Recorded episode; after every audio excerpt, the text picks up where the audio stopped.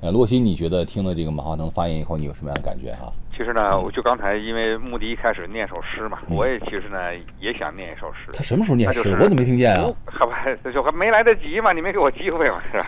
呃，其实现在对 对现在对于传统媒体来说啊，其实用一句诗也能够去形容他现在这个处境嗯和未来，叫无可奈何花落去。嗯，这但这只是上半句，因为它哎技术上有点跟不太上，是吧？对你刚才学兰已经说了嘛，这个纸媒就明显赶不上这个数字化媒体了。对，但是还有后面一句叫嗯“似曾相识燕归来”。嗯，我为什么对这个传统媒体那没有那么处于叫悲观状状态呢？只是原来的组织构架可能发生这改变，但人们对这种相对的专业性的新闻，它的或者专业性的这个内容，它还是很很非常的关注的。因为嗯你要知道，虽然现在渠道很多了，嗯内容很多，但是人们的选择是有成本的。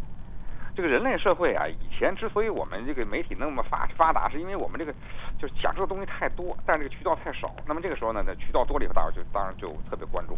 但像渠道到了海量，到达一个叫临界点跟边界线的时候呢，人们又会发现，它就在里面会沙里淘金，再去找那个可以构成那种我们现在传统有一个说法叫叫叫叫 UGC，就是说呃就叫现在从 UGC 到 PGC，嗯就是从用户生产内容要到专家生产内容，或者叫 UPGC 这个方式去发展。那它既是用户，但它同时它又有专业性。那么这样的话，我看你一篇文章，或者我看你一个视频，我能够就我至少少少看七八个，少少看十七八个，少看七八百个。它这种对自己这个生产效率这个提升啊，就是收看跟理解效率的提升，它也是有是有意义的。